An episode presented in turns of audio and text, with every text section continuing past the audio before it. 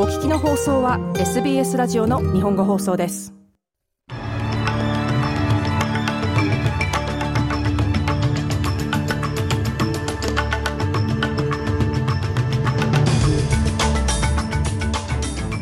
能登半島を襲ったマグニチュード7.6の地震による津波警報は解除されました。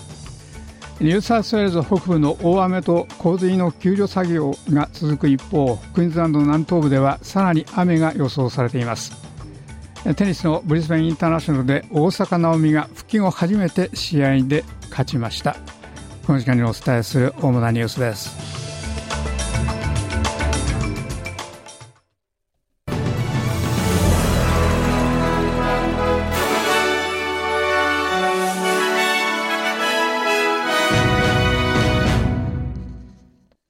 めニュースです。能登半島を襲ったマグニチュード7.6の地震で日本の西海岸地方に出されていた津波警報は格下げされその後解除されましたこの地震の後日本の気象庁は当初石川、新潟、富山の各県の沿岸部に2011年の東日本大震災以来の大規模津波警報を出していました全国放送の NHK によりますと石川県沿岸に到達した津波が1メートル程度だったため、この警報は現在解除されています。石川県警察本部によりますと、これまでのところ男女8人の死亡が確認されています。日本政府の林芳正官房長官は昨夜、石川県で崩壊した建物から出られなくなっている人がいるとの報告を受けたと述べました。The specific details are currently unclear, but we currently have received reports of six individuals trapped. 特定の詳細は現在不明ですが、石川県で崩壊した建物の中に6人が閉じ込められているという報告を受けました。我々はさらに情報を収集するため、引き続き全力を尽くします。林官房長官はこのように述べました。ニューサウスウェールズ北部の暴風雨と洪水がきっかけとなって救助隊は24時間に少なくとも115件に出動した一方すでに雨で地面が十分に濡れているクイーンズランドの南東部ではさらに雨が予想されています。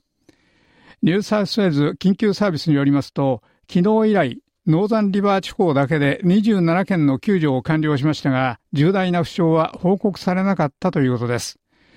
一方クイーンズランド当局は雨の予報で今後24時間から48時間以内にノースパインとサマーセットの両ダムからの放水が必要になるかもしれないとしています。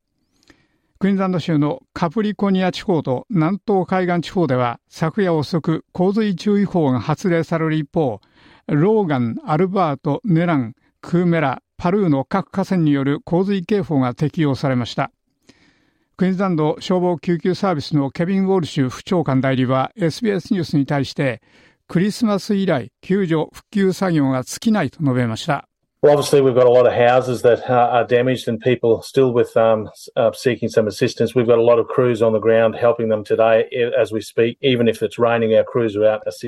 明らかに被害を受けた住居がたくさんあり、まだいくらかの救助を求めている人々がいます。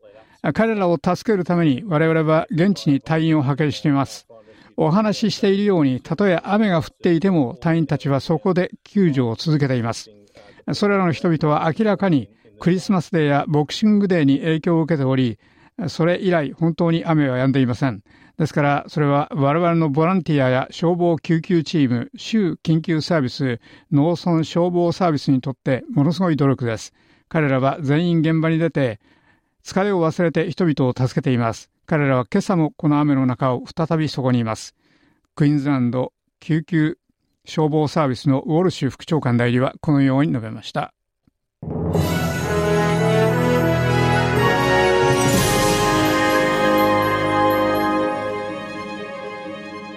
お日の放送は SBS ラジオの日本語放送です。ニュースを続けます。4人が死亡し、9人が負傷したシーワールドのヘリコプター墜落事故に関する仮報告書が今日公表される予定です。クイーンズランドゴールドコーストのテーマパークシーワールド付近で2機のヘリコプターが衝突して以来ちょうど1年になりました。オーストラリア運輸安全局 ATSB のこの事故の調査で専門家たちは数百時間のビデオ映像や 3D コンピューターモデリングを見墜落の生存者を含む80人以上の目撃者にインタビューしました。2023年3月の最初の報告書を受けたこの ATSB の報告書は今日の予定ですが、パイロットたちがめくら飛行をし、悲劇に至るまでにヘリコプター同士の交信がなかった恐れがあるという証拠を見つけました。この墜落の生存者の一人で息子のレオン君も生き残ったウィニー・デシルバさんはチャンネル9に対してこの墜落はまだ生々しく記憶していると述べました。I remember everything. It's fresh. It looks like yesterday. 私はすべて覚えています。生々しく昨日のことのようです。まだ光景を思い出します。地上に落ちるものは何でも、まだ私に墜落のように感じさせます。生存者の一人、デシルバさんはこのように述べました。イスラエルはガザ市の一部の地区から戦車を撤収し、住民はイスラエルが予備役を市民生活に戻し、イスラエルの戦争で痛手を受けた経済を支えられるようにするための計画を発表したと言っています。このシフトと前後して、イスラエル軍は10月27日にガザへの地上侵攻を始めて以来、172人の兵士が死んだことを発表しました。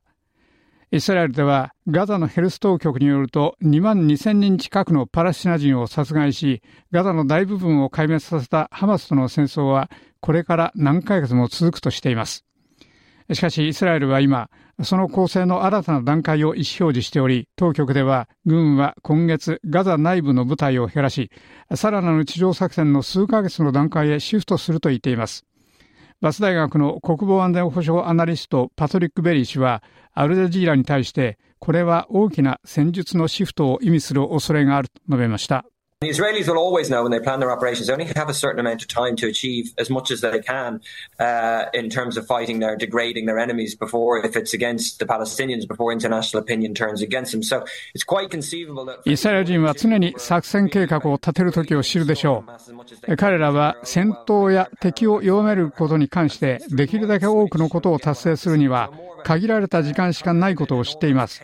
パレスチナ人に対する場合、国際的な世論が彼らの反対に回るまでです。ですから、フェーズ1とフェーズ2は本当に圧倒的な空軍力を使ってハマスをできるだけ破壊し弱体化させることです。そしてフェーズ3はまだ見る必要があるでしょうが、もっと目標を絞ることへ切り替えることかもしれません。特に南部に集中した残りのハマスに対するほぼ武装放棄取り締まりです。北部の3分の1では彼らはかなり破壊され弱体化したように思われます。バス大学の国防安全保障アナリストパトリック・ベリー氏はこのように述べました。パース、ブリスベン、アデレードの3都市では再び住宅価格の明確な上昇を記録する一方、2大都市では手の届かない価格のせいで値上がりが抑えられています。コアロジックの住宅価格インデックスの分析によりますと、それらの3都市にわたって住宅価格は2023年の5月以来およそ1%上昇しました。全国的には住宅価格は12月には0.4%上昇し、2023年の歴年では8.1%値上がりしました。また月間の値上がりとしては、2022年に始まった値下がり傾向が解消された去年2月以来の最小の値上がりとなっています。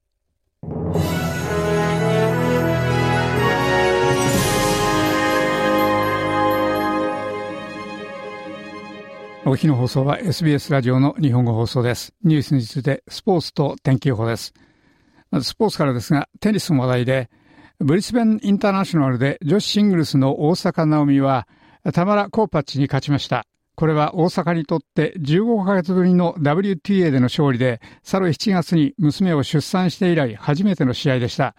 26歳の大阪は36本の決勝打を決め、6-3-7-6で勝ちました。もう一つテニスです。パースで行われているユナイテッドカップでオーストラリアはいわゆる死の組で生き残り準々決勝進出を決めましたがキャプテンのレイトン・ヒューイットはチームの決して諦めない態度を大いに称賛しましたアレックス・ディーノは昨夜前回優勝のアメリカチームとの対戦の口火を切り世界10位のテイラー・フリッツに6-4-6-2で勝ちました世界12位で24歳のディミノはチャンネル9に対して彼のパフォーマンスに大変満足していると述べました。Today was a little bit of a new year, new me type of thing. So, uh, 今日はちょっと新しい年、新しい私みたいなことでした。それはうまくいきました。心構えや頭の中が素晴らしかったので、私がプレイしたかった形のテニスをしました。ですから私は大変満足しています。リミノーはこのように述べました。チームメイトのアイラ・トムラノビッチが世界5位のジェシカ・ペグラに敗れたため、対戦成績が1勝1敗になり、すべてが混合ダブルスの結果がかかりました。そしてその混合ダブルスのマット・エブデン、ストームハンター組は、オッズに反してペグラとラジーフ・ラムのペアに6-3-6-1のストレートで勝って、チームオーストラリアの勝利を決め、この仕事の仕上げをしました。ではおしまいに明日1月3日水曜日の天気予報です。西オーストラリアからです。パース最高気温は32度でおおむね晴れでしょう。アデールド最高気温27度で曇りでしょう。メルボルン最高気温27度、時々にわか雨が降り、暴風になる恐れがあります。ホバート最高気温24度、1、2度にわか雨が降るでしょう。キャンベラ最高気温28度、時々にわか雨が降り、暴風になる恐れがあります。シドニー最高気温は29度、晴れ時々曇りでしょう。ブリスベン最高気温は31度で晴れ時々曇りでしょう。そしてダーウィン最高気温は34度で1、2度にわか雨が降り暴風になる恐れがあります。以上、明日水曜日の天気予報でした。